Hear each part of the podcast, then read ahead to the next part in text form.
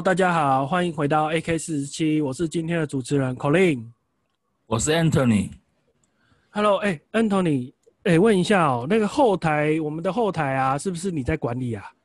那现在我们的收听人数是多少啦？好，我这边很荣幸的向大家宣布，我们到今天的下载量刚好突破一百，一百，真的，一百，一百，一百。好，其中有八位朋友是来自于我们台中的听众。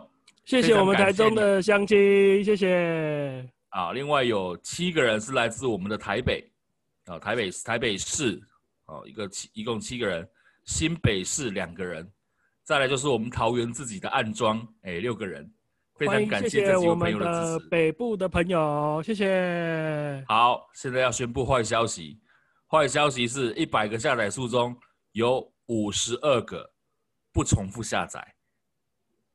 换句话说，嗯，真的有完全听完我们的话，或者至少听五分钟以上，有被登记在重复下载数的人，大概只有四十几个人而已。啊，不过我也是非常，我们我们也是非常感谢这四十几位朋友了。对，谢谢你们有耐心听完我们两个人在那边胡烂，谢谢谢谢大家。好，好，那我们接着就进来我们今天的抽题目时间。我们要开始抽喽。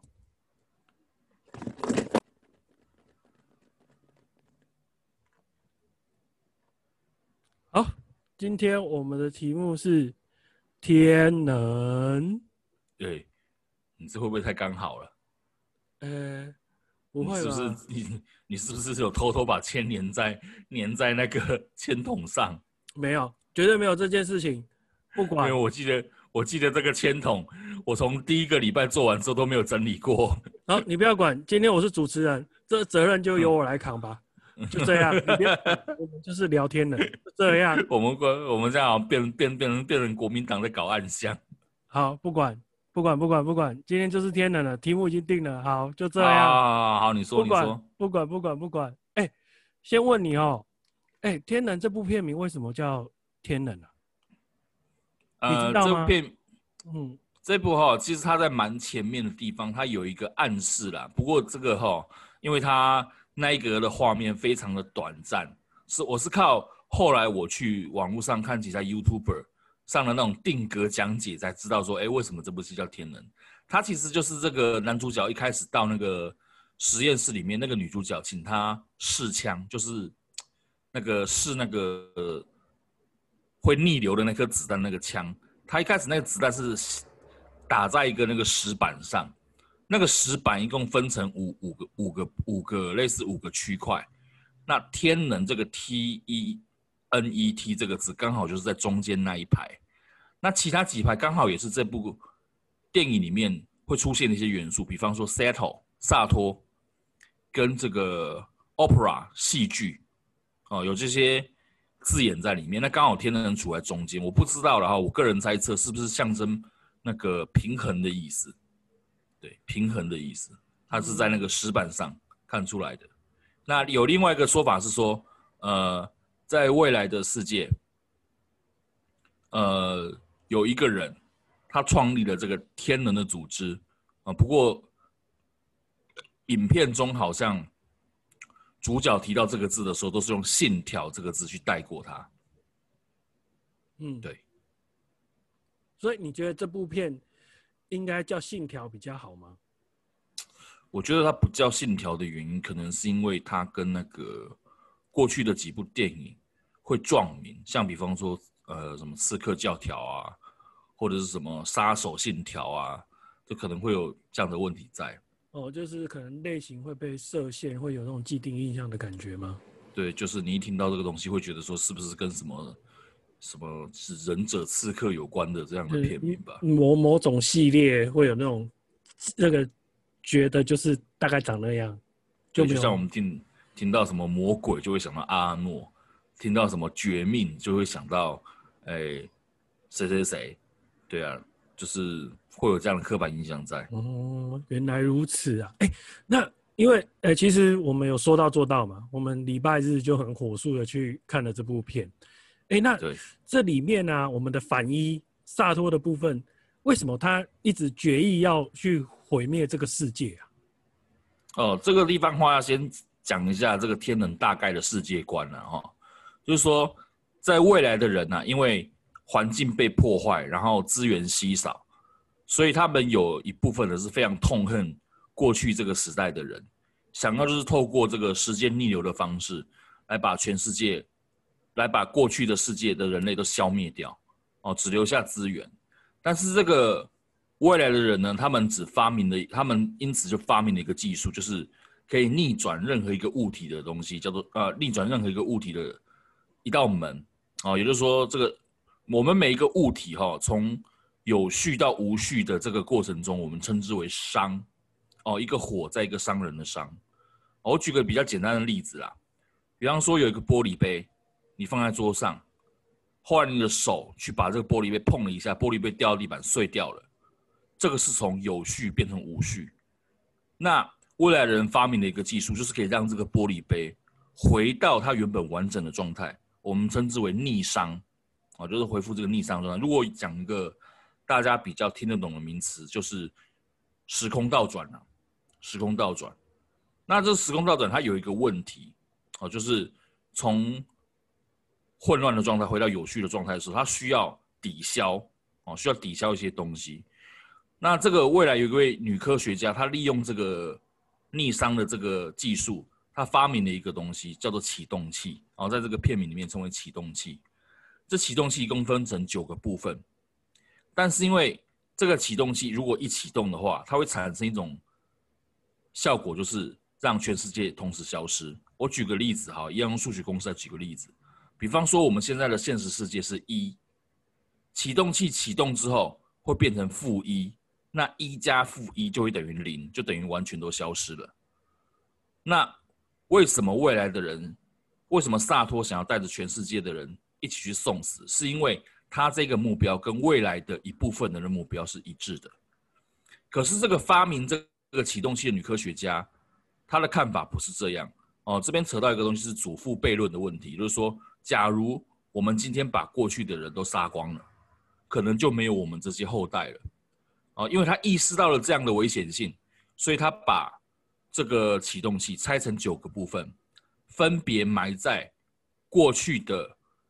过去这个时间点的九个拥有核武的国家，哦，为什么要拥有核武的国家？因为核武保存室就是每个国家最严密的地方，就是最安全的地方嘛。对，他们看守最严谨，对，看守最严谨的一个地方。所以啊，那个另外一篇在未来世界的人，他们想要逼这个女科学家再再打造一个，这个女科学家就自杀了。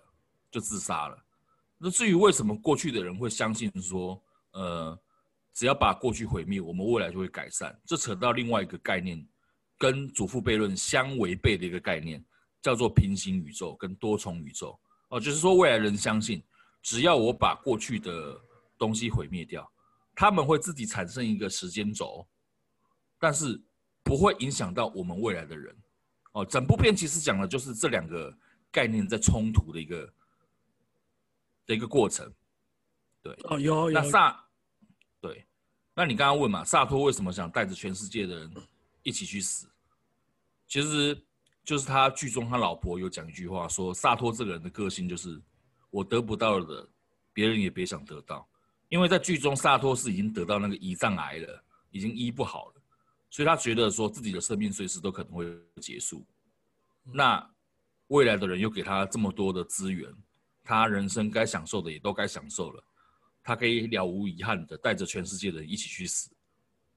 嗯，对，这就是他的动机。有啊，刚刚你提到那个就是加一跟减一哦，我其实最最有感触的时候是在看那部片的时候，是主角跟主角自己在打斗的那个场面，那个场面其实让我就觉得很冲突。因为他们也是一个是在顺行的时时间概时空概念下，一个是逆行，然后两个在打斗。嗯，对，那时候我就有很明确的去感受到那个冲突感。对对对对对，他其实这那那一段戏后，他其实就是暗示这种未来的人跟过去的人的那种交锋。他透过男主角那种打斗的状态去引，就是加强这个，加强这个，加强这个意念呐、就是说未来的想法跟过去的想法交织在一起会产生什么样的后果？对啊，而且他这一段是在后面交代，他在前面那一段的时候，我只是一直用一个比较觉得就是一个打斗的片段，到后面当然他就有带出一个结论嘛，那当然就是如果大家。最好是就是有看过或者是还没看过的可以去看。对，就是他那个中间的一些逆顺流跟逆流这些过程啊，哈，这个因为这是这部电影里面最大的一个卖点，啊，我们就不在这边多做分析了，哈，这个部分我觉得是非常值得欣赏的一个地方。对啊，对啊，对啊。哎，那哎，对了，那为什么萨托他老婆啊就很单纯，是因为他他小孩被他。就是不还给他，还是说怎么样？所以他这么怕那个反伊萨托雷？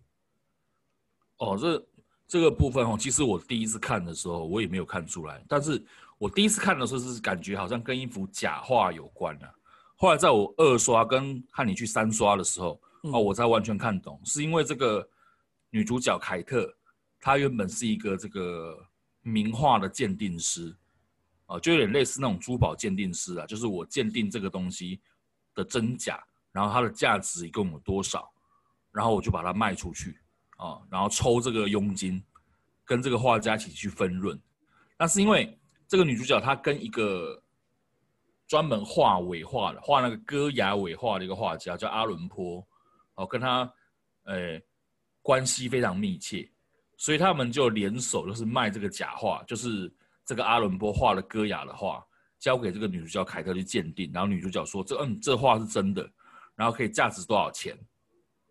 然后把它卖出去。结果刚好其中有一幅画的买主就是萨托，那萨托就是抓着这一点跟他讲说：“我知道你在卖假画哦，如果我把这件事情公布的话，你就不用混了。”他就是用这个方式在控制女主角。嗯。对，是这样哦。哎，那后面呢、啊？有一段就是那个 Neo，就是我哎、嗯，那他算男二吧？对不对？对，算男二，算男二嘛。嗯，Neo 最后面最后面那个就是帮主角挡子弹的那一段，是不是就是他？我看好像就是 Neo 嘛。对，就是 Neo 啊。你可以看，你可以从就是这部电影里面，它有一个有些有些那个部件是不断的重复，其中一个就是那个 Neo 背包上面那个红色的那个，应该算吊饰吧。嗯，对。男主角其实，在那一刻他也有认出来，对，也有认出来，就想说，嗯，奇怪，怎么我一直在看到这个红色这个吊饰？不过这个一直到最后他才明白那是怎么一回事了。了解。哎，对了，那。这个当中啊，嗯，好像我印象中 没有看到男主角到底叫什么名字。你你有印象吗？你看了三次，你有你有有有有你有印象吗？他我我觉得他是一个算是一个铺陈。我不知道你有没有注意过，他们在这个对话中间有几句台词也是不停的重复，就是无知是我们最大的优势，嗯、就是说我们不要我们不能透露给过去人太多关于未来的事情。不然的话，就会被发现我们整个计划的核心在哪里，包括主人翁是谁。嗯，对，就是这个主角，因为他在后期经历过这一大段事情之后，才发现哦，原来自己的真实身份是谁。所以整部戏里面，他并没有交代说男主角的真实姓名是是是叫什么，像其他角色都有一个很就是就连配角，就连配角小咖的配角。都有一个全名，但唯独主角没有。哦，就是对啊，所以我一直没有印象啊，所以我才看。哎，你刷了三次，你有没有印象？对，这是这部戏里面一个非常大的一个重点，一直要到最后一刻才会知道为什么会这样。所所以不是我看电影没专心就对。对，不是你没专心，这是他他他故意的。对。哦哦原哦原来是这样，有这个梗在就对了。对，就比方说，我现在告诉你，某一个人在未来会杀了你，你可能现在就想先下手为强，先去把他干掉他了。但是如果我一直不跟你讲，你就不知道他是谁嘛，就是这个道理。对啊。哦。其实这个东西在我们很早期的那个电影叫《魔鬼终结者》的时候就有演绎过了啦，就是未来的救世主约翰康纳嘛。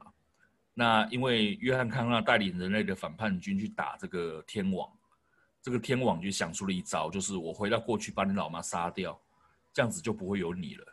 像这种东西就是说。在未来的人已经知道我们最大的阻碍是谁了，所以我们可以回去把他干掉。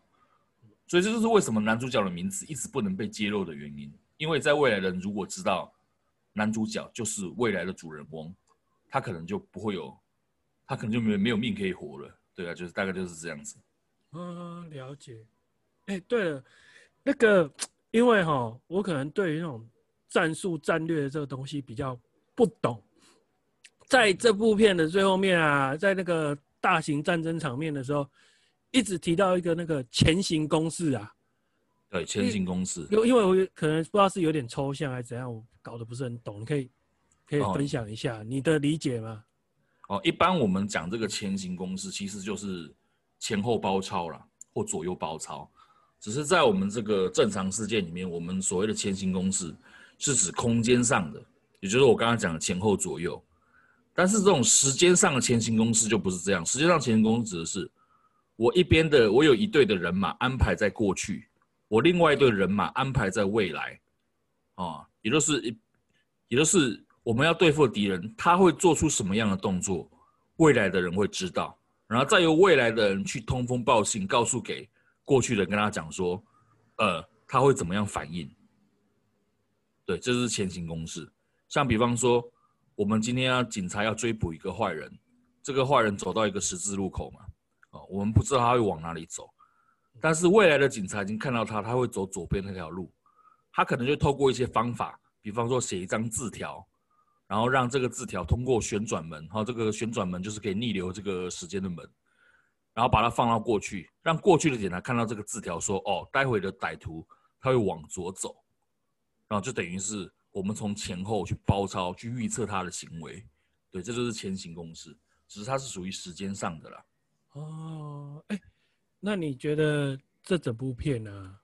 你印象最深的场景是是哪一个画面？我我个人印象最深哦，是那个，诶，说女主角女主角跳船的那一幕哦，她原本就是个大美人呢，那她在跳船那一幕。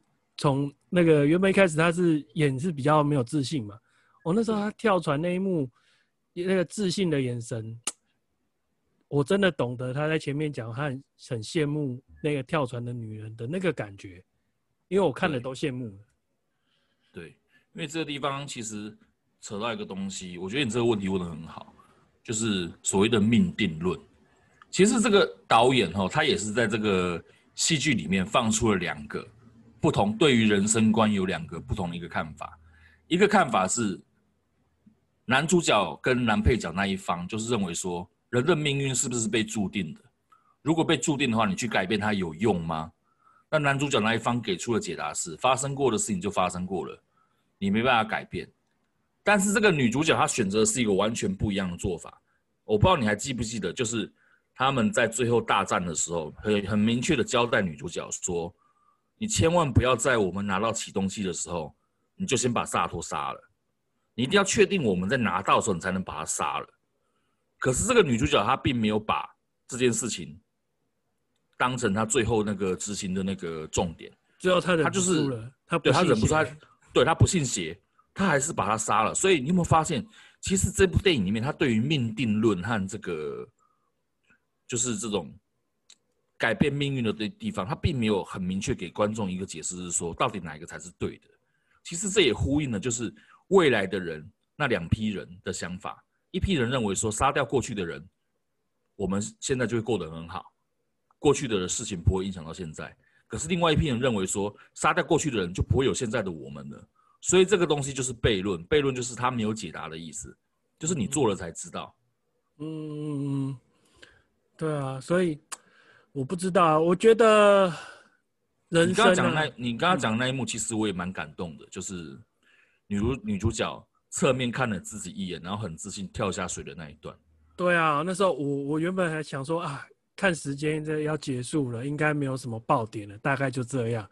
哇，结果那个那一幕其实给我很大的冲击吧，对啊，让我整个又醒过来。对，就是。因为我们生活在现在的社会里面，就是我们有很多一的真实自己的那一面都是被压抑住的。我们非常期待自己有一天可以做出就是这种突破性的改变，可是可能基于某些原因呢、就像剧中女主角一样，因为小孩子的关系，因为那幅画的关系，她一直没有办法突破这样的心魔。可是他最后就是，他知道说，反正我现在已经走到这一步了。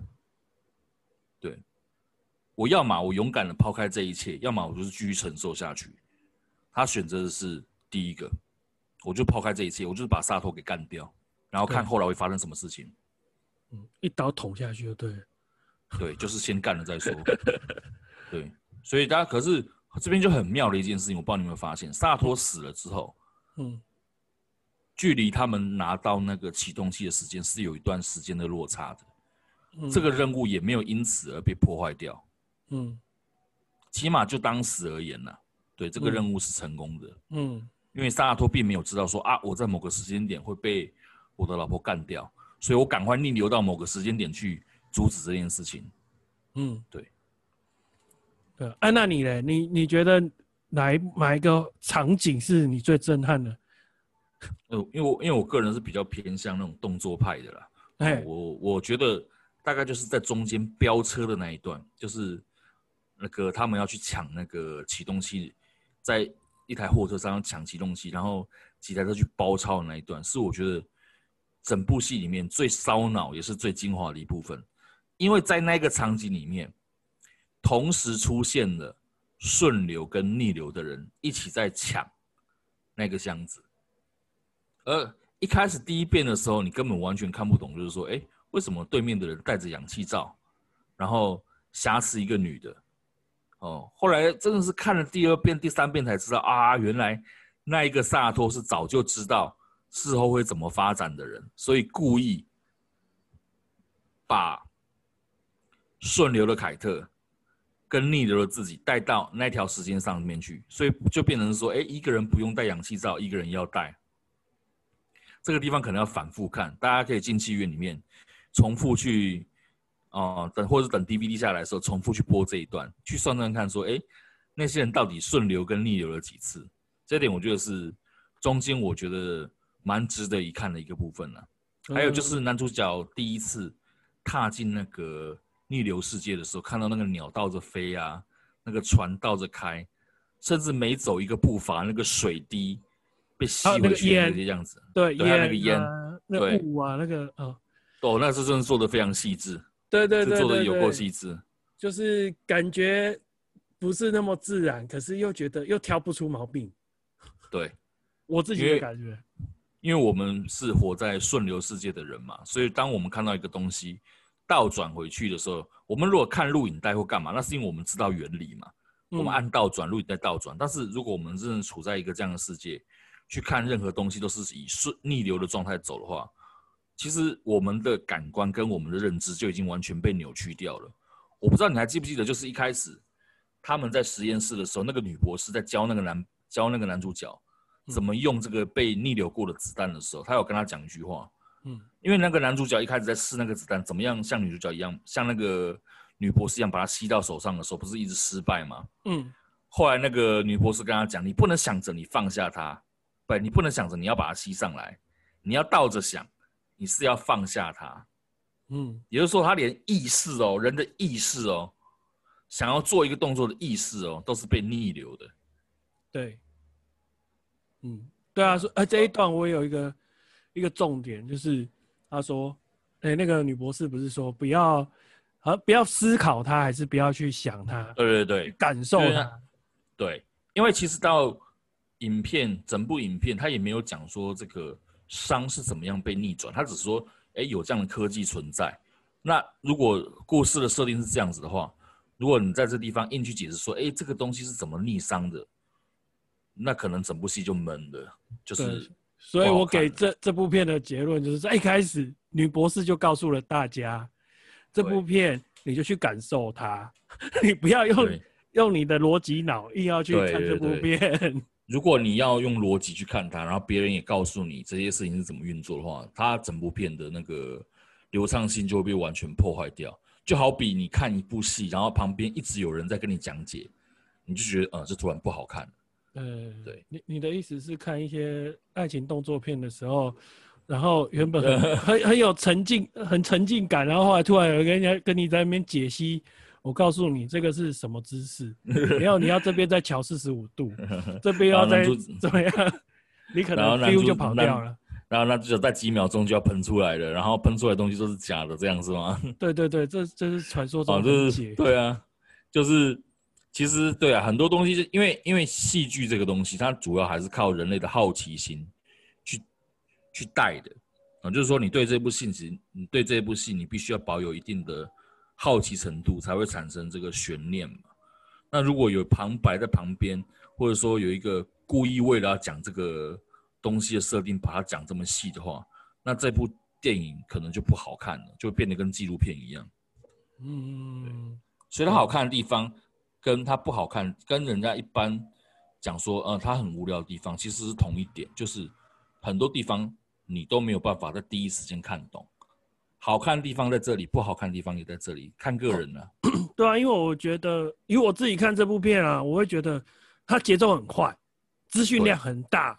但是它又没有不能，因为它有太多资讯，它又不得不给，那它就只能用压缩的方式，然后很快的去硬塞给你，那你能得到多少就得多少。所以我也反过来想，我其实那天离开之后，我一直在想，他出他下架后，我会想要收集这部片，我应该也会，对，因为我会觉得说这部片，如果我会想说，我的小孩如果到某一个年纪。那开始去去探索思考所谓的人生的时候，我会觉得这部片在每次人生的每一个阶段去看它，都会得到不同的东西呀、啊。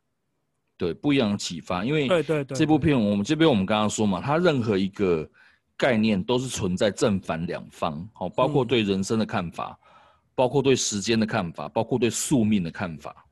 因为有一段，有一段，其实你刚刚跟我说哪一段让我觉得很惊讶，其实还有一段啊，就是最后一段，这个男配角在跟男主角的那段对话。因为这个男配角他在这个大战的过程中的最后，是逆流回去过去的时间，在顺流去帮这个男主角开锁，嗯、但是因为在开锁过程中，原本要打中男主角那颗子弹，是打在那个男配角身上，直接爆头就死掉了。嗯，然后这个门也因此而打开，所以这个男主角一直很惋惜，说：“呃，为什么？为为什么我们一定得这样做？”他就问了这个逆友一个问题，问他说：“如果我们做法不同的话，比方说我现在回去救你，或者说比方说我们用更有效率的方法去开锁，结果会不会不同？”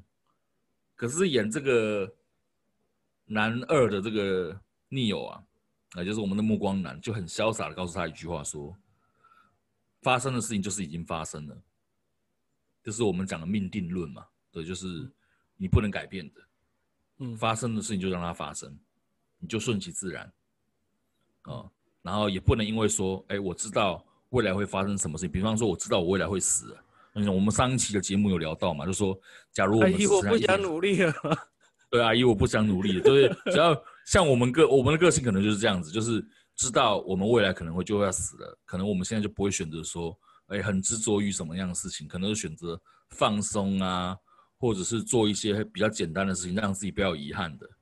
对，但是对天能这个世界观里面的男主角跟男配角，他们的概念是，即便我知道未来会发生什么事情，我还是会去达成我的使命。嗯，也就是男主角会不断的在这个循环中，不断的去提醒过去的自己会发生什么事情，然后为自己的过去，为过去的自己招募一些人去帮他达成这个任务，然后再一个循环这样子。因为你我不知道你还记不记得有一部阿汤哥演过的电影叫做《明日边界》。嗯，哦，日本日一个日本的轻小说作家樱坂洋写的《明日边界》，它英文名字叫做《All You Need Is to Kill》，就是你要干的事情就是一直杀杀杀杀下去。那部电影它其实也有讲，就是呃，时间是一个回圈。那在这个回圈里面，你要做什么事情是你自己去决定的。那至于会不会影响到后果，那就是扯到我们刚刚讲的。命定论跟改变命令、改变命命运的论点，有些人认为，我只要回到过去做一些事情，就可以改变现在的我；有些人认为说，你就算回到过去想要改变自己，你也会遇到一定的阻碍，然后让这件事情不会发生。应该说还是会发生吧？对，就是你就算回去阻止了，它还是会发生。这一点在《魔鬼终结者》第三集也得到印证哦，就是。未来的天网，他们虽然在第二集的时候把那个天网处理掉了，结果未来的天网还是存在，而且他们还派了杀手回来，真的把约翰康纳成功的干掉。但是干掉之后呢，又产生另外一个康纳，但是另外一个康纳是一个女生啊，意向上来说她是未来的约翰康纳，只是人换了，嗯，对，然后天网也变成所谓的军团，但是事实是不变的。事实就是还是人类最后被灭绝，然后要在未来要反抗，嗯，这样子，对，就是因为我们说这个东西它是悖论嘛，悖论是一个没有解答的东西，嗯，你要怎么去解释它，其实都有可能，可是因为我们现在没有这样的技术达成这种时光旅行的东西，所以我们没办法印证说，哎，我们如果回到过去去干涉自己的话，哎，未来的自己会不会产生改变？那很多作品都是采用的方法，就是说。你如果回去改变过去，未来就会跟着改变，就采用这样的论点。那你我我我大概知道为什么你会对那个女主角跳下水那段感到特别感动，因为女主角做的事情是唯一一个整部电影里面唯一一个突破命运论的人。嗯，对，她是唯一一个有勇气挑战命定论的人。对，我们只能当挑战者。对，其他人就是说啊，就可能就认命的去做这些事情，包括男主角在内，就是他们的认命的去做自己该做的事情。但是女主角她在那一刻的选择是不一样的，她在那一刻是选择是忠于自我。我他妈就是不想再，对，我现在就不想再看到这个人了，所以我就把他干掉，我管他任务会不会成功。对，结果他是里面，他是里面唯一一个有勇气做出这样改变的人。对，其实我这这部电影它传达出了一个哲学，传达出一个讯息，也是在告诉大家说，你先不要管未来会发生什么事情，你也不要管，呃，也不要再一直懊悔说啊，我过去做了哪些事情才害我变成这样，因为真正重要的只有你现在要做的选择而已。对，做就对了，做就对了。他整部电影的核心就在这边，你不要管命运，也不要管。未来会怎么样？也不要管你过去是不是过去的你做错了某个决定，才害得你现在落的这番田地。因为思考这些东西已经没有意义了。对，就是或我如果把它简化，我不知道这样讲对不对？就是因为我们在一般来说，就是一加一就是等于二嘛。对。因为像我们生活当中，就是你站在马路中间，一般人给你的答案，你就是会被车撞。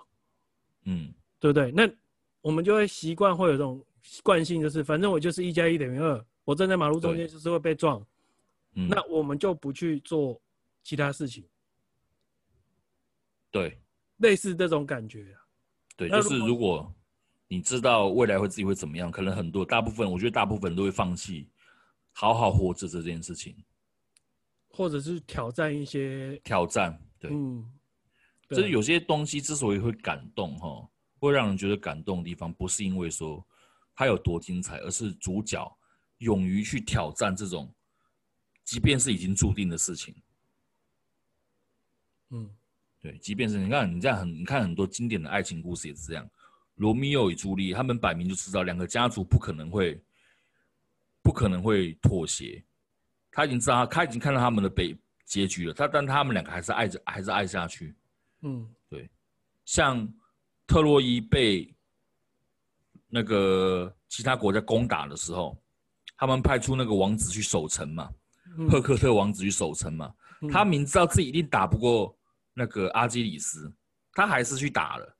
对，其实像这种很多感人的故事，就是这种人类去挑战命运的这个过程，而不是说，呃，人类去，呃，限制住自己，呃，接受自己的命运，好好活下去。因为我觉得一般人在跟大家在这种聊天的时候，都会劝大家说啊，你就不要管那么多，你就放下就好了，你不用去挣扎了，都是会用这种。我不知道，有点像是比较消极的方式去鼓励人吧。相对安全的选择。对，就是觉得说，反正你做了也没有用，那你干脆不要做就好了，你就开开心心的。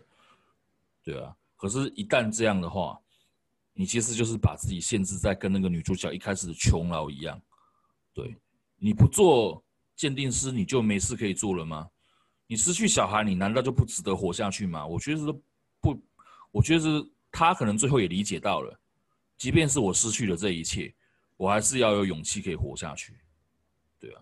不过最后导演也是给他一个很好的结局了，就是他跟这个他的儿子确实是有在一起的嘛，对不对？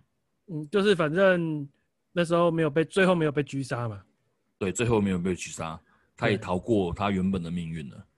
对啊，嗯，对，所以到底。是命运决定了你现在做的事情，还是你现在的做的事情决定你未来的命运？没有一个定论，那种感觉。没有，对，这是导演他丢给观众的课题。其实诺兰这个人他经常这样，他经常都是丢一些对立的东西，让观众自己去想自己是喜欢哪一派的。你看他早期那个十年前那部电影《全面启动》，嗯，最经典的一个画面，最后那个陀螺到底有没有倒？对不对？那个陀螺如果有倒了，就表示男主角已经回到现实世界了，他看到的东西都是真的。但是那个陀螺如果没有倒，就表示男主角还困在梦境中。嗯，他还在他的梦境中。那一直到电影最后一格的画面都没有告诉你那个陀螺到底倒了没，所以就产生两派说法，一个是说他倒了，一个是说他还困在梦境里面没有倒。对啊，就这样。这个诺兰导演一贯的说法都是这样。你想要什么样？我我自己的解读啦。嗯、你要，呃，你的人生想要怎么过，是你自己决定的。这部影片的结局是怎么样，也是你自己决定的。对，你想怎么过是你自己决定的。对，呃，就看你自己。他，把选择权交给观众自己去解读。你是要选择相信女主角那一派，还是要相信？男主角那一派就看你个人，对啊，对啊，哎，对了，那想问一下吼，那你自己对于这部片啊，嗯，你觉得你自己觉得最大的感触是什么？因为刚刚聊到场景了嘛，你觉得你最最大的感触是什么？最大的感触哦。嗯，你说就影片本身吗？还是说我自己的感觉？自己的感觉啊，自己的感觉啊。我自己感觉是我比较偏向呃男主角那一派，命定论。命定论，对不对？对，就是其实我们未来的命运或怎么样，其实是已被注定好了。嗯，但我们不需要去知道它。嗯。我们就是好好把现在当下的事情、当下的时间，哦，都专注在自己的感觉上，就好好体验这个过程就好。像那个 Neo 一样潇洒，就认为说，其实我知道我会死了，但也无所谓。对，对，因为对我来说，这是一段美好友谊的结束。嗯，对你来，对男主角来说，这是一段美好友谊的开始。嗯，因为这个时代的 Neo 要死掉，男主角才能回到未来去招募。那个时候的 Neo 回到过去，嗯，对，就是这个过程它是比较重要。如果如果我们把问题简化的话，应该是说结果比较重要，还是过程比较重要？我个人是比较偏向过程比较重要。呃，我个人比较偏向结果比较重要。结果比较重要，你还是希望就是说可以改变就对了。当当呃，也当然，我换个角度去想啊，我反问你啊。今天我先不讨论你的过程，嗯啊，你的结果是好的，你要不要？难道你会去选择一个不好的结果吗？我要啊，但是如果说那个结果是真的是我的结果，要建立在这个前提下，因为对啊，我的我我我，因为我跟你说，我不是一个很乐观的人啊，哦，那，嗯、所以我只能选择这样的态度，就是我去享受我当下的每一刻。那即便是我知，即便是未来我可能会过得很惨，但是我目前我能把握的时间，我会把握住。对啊，当然你说我有没有我有没有勇气想要去挑战它？我觉得有一天或许我也会有，也会像女主角一样觉醒，就是说我再也不相信别人跟我讲我未来怎么样，我就是他妈的要挑战，我就要改变。也许我会有这样的一天了，但我不确定。嗯，呃，可是这时候就我会觉得从你的对话当中就会有一个类似你说的，就是有一个冲突感啊，就有点像那个天人的手势。嗯，你刚刚就讲了嘛。对啊、我享我享受我当下的过程，嗯，可是我并没有要挑战我的未来，嗯，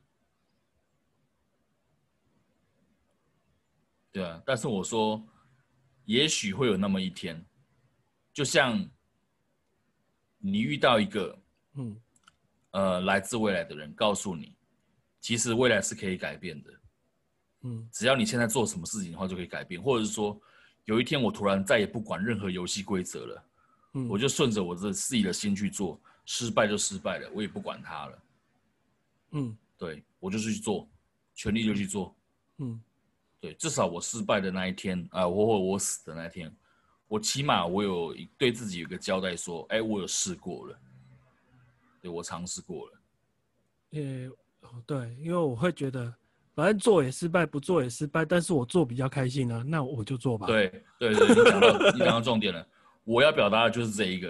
对啊，对，就像 Neo 嘛，对不对？反正我、啊、我回去也是被爆头，不回去也是被爆头，那我就回去吧。我回去比较开心，我就回去被爆吧。对啊，圈粉圈的比较多，对不对？我不知道，我觉得他比较帅。你看一开始他出来的第一个场景有没有？一个以为我我自己在看这部片的过程是这样，我觉得他是一个醉鬼，就是那种不负责任的那种，像很飘配的那种，哎，玩世不恭那种感觉。嗯，那等到后来开始进入到任务阶段，嗯，开始被交付任务的时候，他是一个，呃，该怎么说？我所看到的 Neo 是一个很谨慎、很积极的一个一个模式，跟他一开始出场那个。就是一个醉鬼，然后喝酒干嘛什么的，那个形象完全是不一样的。对，也许就是说，他可能在回去的时候，他是抱持着我是回来送死的，那我不如我现在就大醉一场，随便弄，也不是说随便弄一弄，就是我看得很开。但是因为他没想到，他跟男主角在相处的过程中，他看到男主角一心的想要救那个女主角。的那种我不知道什么那种勇气吧，可能就是中间有发生什么改变他的态度了。对了，他前后态度是差蛮多的。对啊，包括一开始很鲁莽的用什么飞机去撞那个仓库的头花那边，我都觉得很夸张了。那不是一个正常人会想出来的办法。哎，说到这个，我一开始看看的时候，我以为他们是什么 FBI 还是 CIA 中情局的人哦。哦，男主角一开始是对。嗯，我一开始以为连那个你说的 Neo 啊，那些旁边支援他的 support 他的人都是都是。哦，不是，他们是未来信条组织的人，对，也就是男主角在未来会招募的人。对啊，我一开始以为他们都是什么，就是伟伟大的世界。哎，那照这样子来说的话，那个英国绅士啊，嗯，就是那个大牌演员来做临演，对，他。他他他是他是哪他是他也是天能组织的吗？他应该不是，但是我猜了，他应该是逆流、嗯、逆流回来顺流的人。哦，对，他知道这些事情嘛？嗯，对，他怎么知道的？然后他重点是普利亚，就是那个印度女生，她也有讲一句话，说这个人是萨托动不起的一个人，嗯，动不了的一个人。嗯，所以他应该也是蛮强大的一个人物，应该也是逆流回来，也是知道很多事情的人。呃，也是一个强大的存在，对不对？对，所以萨托不敢动他。其实这部电影哈，我觉得啦，他应该要拍一个续集，甚至三部曲会比较好一点。可是我觉得一般人会不会被搞到神经错乱？我都快神经错乱了。如果只看一遍，我觉得只看一遍，就你现在心情就跟我第一次看的心情是一样的，就是很错乱，然后 觉得说干嘛搞成这样？哎，怎么样怎么样？可是看了第二遍、第三遍才知道，慢慢知道说哦，原来是这些细节的关系哦。嗯。就像第一次我看那个，他们最后在打那个大战的时候，我一直以为那是后来的事情，结果没有想到，他竟然就是跟一开局他们在歌剧院的是同一天呢。对，那是同一天发。对，因为那时候他们有讲说什么震源，就是那个地震的震震源。嗯啊，那天就是基辅歌剧院发生恐怖攻击的那一天，刚好就是那个。俄国的那个史托克市出现震源，就是那个核弹爆炸的那大爆炸那一天，是同一天。我是后来看，后来才知道，哦，原来是同一天哦。对啊，哦，所以哦，我懂了，就代表反反派那边有试着要去改变这个结局，就对。对，反派就是在一开始出现的那一堆人，他们就是要去阻止，就是一切的正反交错都在那一天上演的最精彩的一幕，就对了。对。他就是说，正方他们也有顺流跟逆流的部队，对，反派方他们也有，嗯，所以才会产生这么多哎奇怪，怎么让人摸不着头绪的事情？因为在这个过程中，他们又不停的顺流逆流，顺流逆流，嗯，所以你可能看了很多遍才会知道说，哎，这个人是从顺流世界来的，哦，然后又走了一次。我我这样子听了之后，我会觉得我大概能够理解什么叫做正一加负一会等于零的。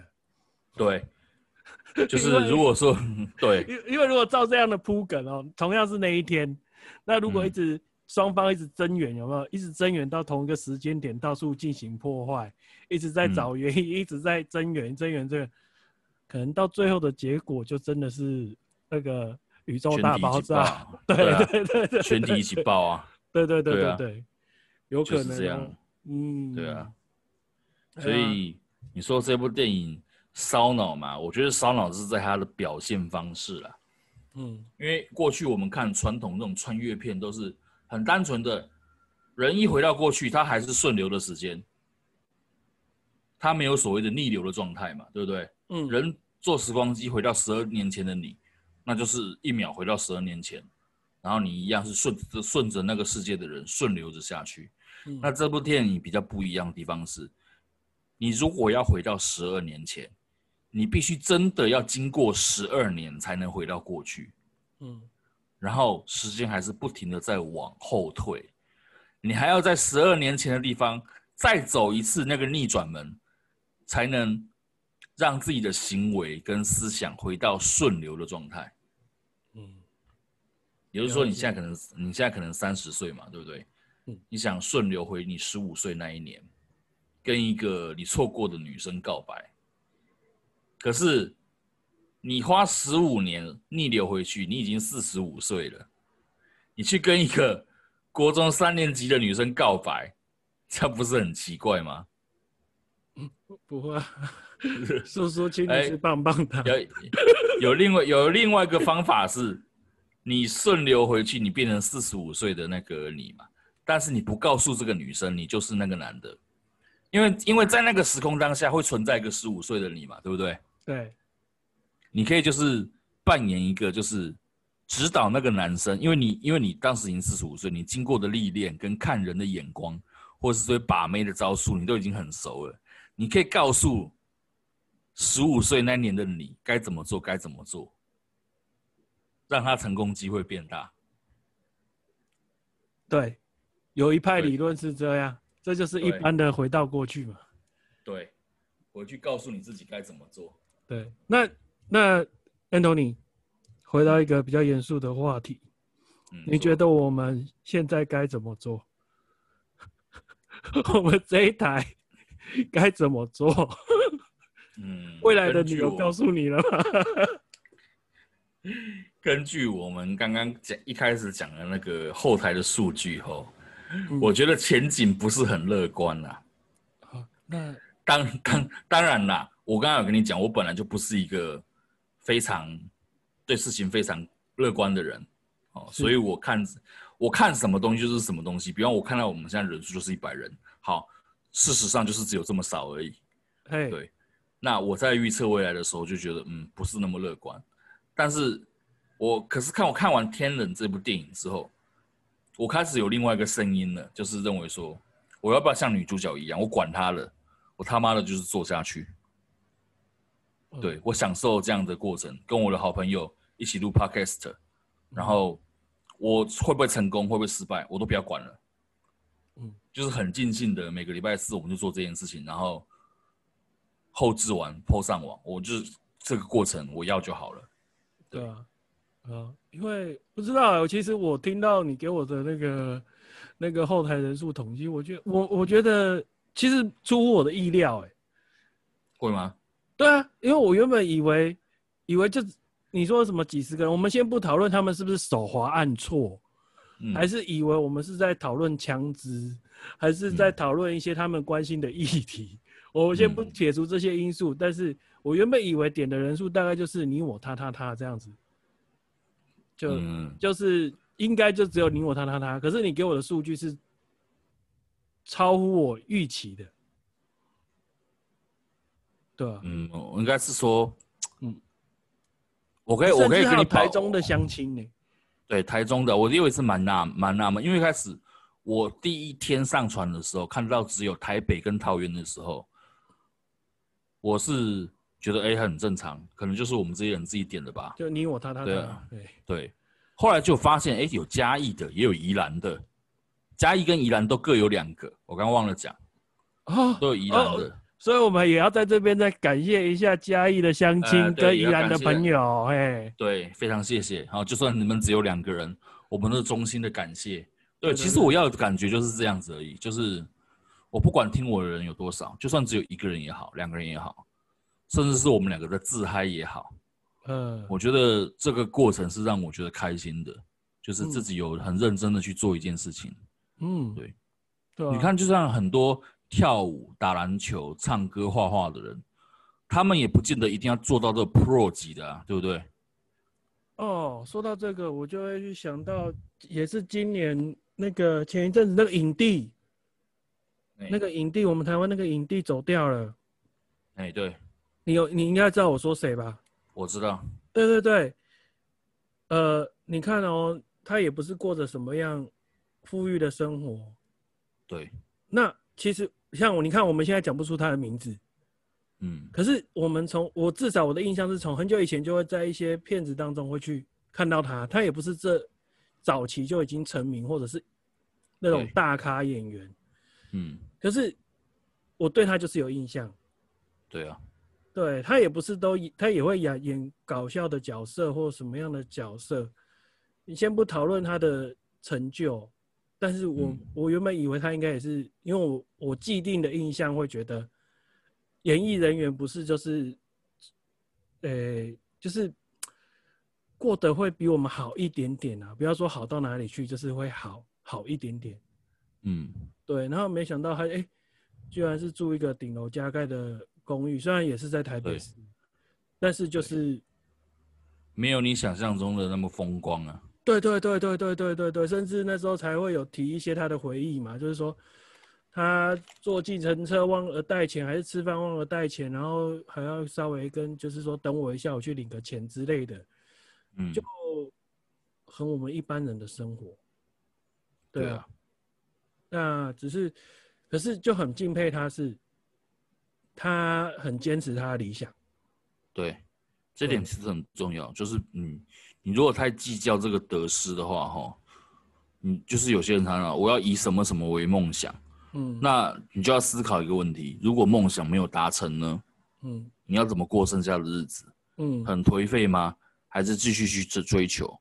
嗯，对啊，这地方就是你个人个人的选择。那你之所以我们之所以会敬佩他是，他虽然没有像一般台面上大明星一样大红大紫赚很多钱家财万贯怎么的。嗯，但是他最起码有做到一件事情，他这辈子他没有白活。嗯，对，对，所以，呃，你觉得我们的我们这一台的命运是是主角还是逆哦？我觉得我们选择女主角会的概念会比较好一点。你你要选择女主角线就对了。对，女权我们选择女主角线会比较好一点。不管了，干、oh. 下去吧。OK OK OK，好，对，干下去吧。哎、欸，那下礼拜就是主持棒就交回到你手上了，是吧？啊，你你如果你喜欢这个位置嘛，你喜欢这个位置，你也可以一直做下去啊。哦，没没关系，那我们那个私下再讨论好吧？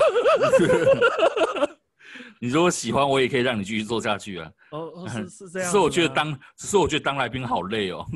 当来宾好累？不会啊，不会不会不会，当来宾当来宾哪会好累？只是 只是你这一期的来宾比较累啊。太烧脑了。对对对对，这一期的主题可能让你比较头痛，而且没有事前告诉你，我就是要开天冷。我一开始一直以为说天冷你应该会等，哎，等等过个几个礼拜，对啊，做几个礼拜再讲。所以我刚刚才问你啊，为什么一抽就是天呢？你是不是什么给我把铅连在那个签筒上啊？还是做了什么按手脚？老实告诉你，啊、我昨天的时候就头很痛，嗯、我一直在想说怎么办？年纪大了，明明才看完电影两三天，我里面的东西忘得七七八八。你再放一个礼拜，我不知道怎么跟你聊下去。是，对，所以我在想啊，没关系，这礼拜我是主持人，管他的，我就 是抽天的，我管他去死的，我管你三七二十一，反正我是主持人，节奏我带，主题我安，好不好？一切责任我来扛。就这样，对啊，那你喜欢这份工作吗？好好，你喜欢的话，我可以交给你哦。哦，这个东西没有啦，我们看，我们后面还是来好好的讨论一下，怎样子比较顺，好不好？对不对？交交给我不一定会比较好，好而且重点是，哎、欸，你要是觉得反过来，我会问你啊，你要是觉得这样子你比较开心，那我们哎，我、欸、也 OK 啊，我们不是决定要当一个快乐的 Podcaster？对啊。快乐的 podcast 怎么听起来有点黄黄的感觉？啊，没有那个，你说的是那种快乐不一样啊，干嘛这样？对不对？好啦，嗯、那我们就今天就到这边喽，谢谢大家。好了，OK，拜拜，好，谢谢，拜拜。